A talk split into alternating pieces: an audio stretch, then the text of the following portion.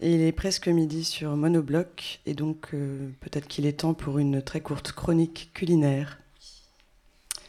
À Douarnenez, sur le sentier des Plomards, il y a des vestiges de l'époque gallo-romaine.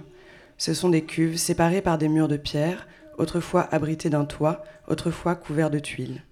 Ces cuves servaient à la, la fermentation de chair et de viscères de poisson, voire de coquillages, voire de crustacés, et ce, pour la préparation du fond de sauce le plus populaire de la Rome antique, le garum. Cet incontournable condiment était décrit entre autres par Pline l'Ancien dans son Histoire naturelle et servait à l'assaisonnement de toutes sortes de plats. En guise de mise en bouche, plutôt à propos avant l'heure du déjeuner, nous vous proposons une recette des plus authentiques de ce précieux liquamen, littéralement jus en latin.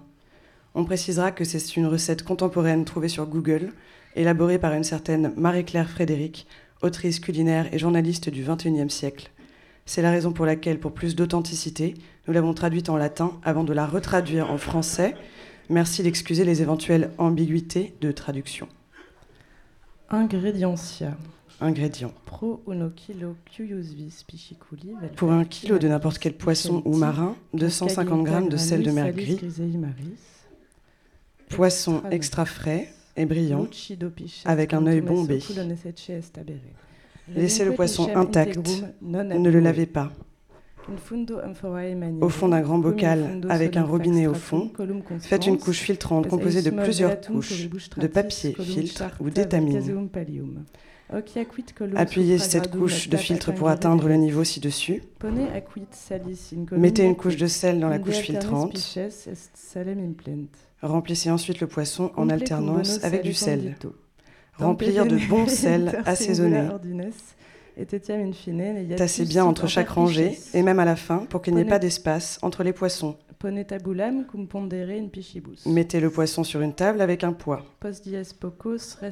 Au bout de quelques jours, les pauvres bêtes sortiront de leur eau.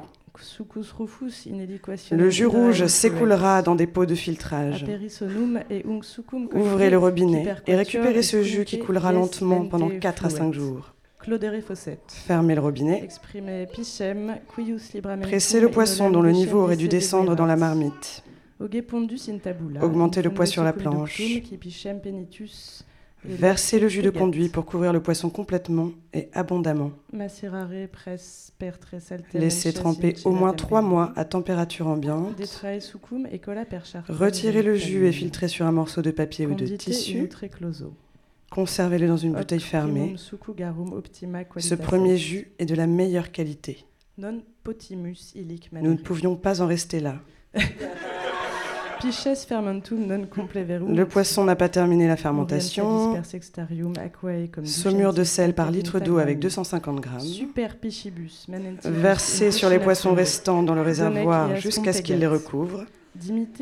Laissez macérer encore trois mois avant de pouvoir mélanger ou consommer ce seul jus dans un premier temps, mais le second jus sera moins concentré, donc on peut faire trois ou quatre canons Itatre vel quatuor tormente facere possumus. Garum perpetuo servat. Il garde ses blessures pour toujours. Le rebut du garum, qui s'appelle l'Alex, n'est, selon Pline l'Ancien, qu'une, je cite, lie grossière et mal filtrée. Cependant, il lui prête une certaine utilité en médecine. On guérit en effet la gale des moutons avec de l'Alex. Il est bon contre les morsures du chien et du dragon marin. Le garum, de son côté, guérit les brûlures récentes si on le verse sans prononcer le mot garum. Il est utile aussi contre les morsures de chien et surtout contre celles du crocodile, et dans les ulcères et les douleurs de la bouche et des oreilles. Bon appétit.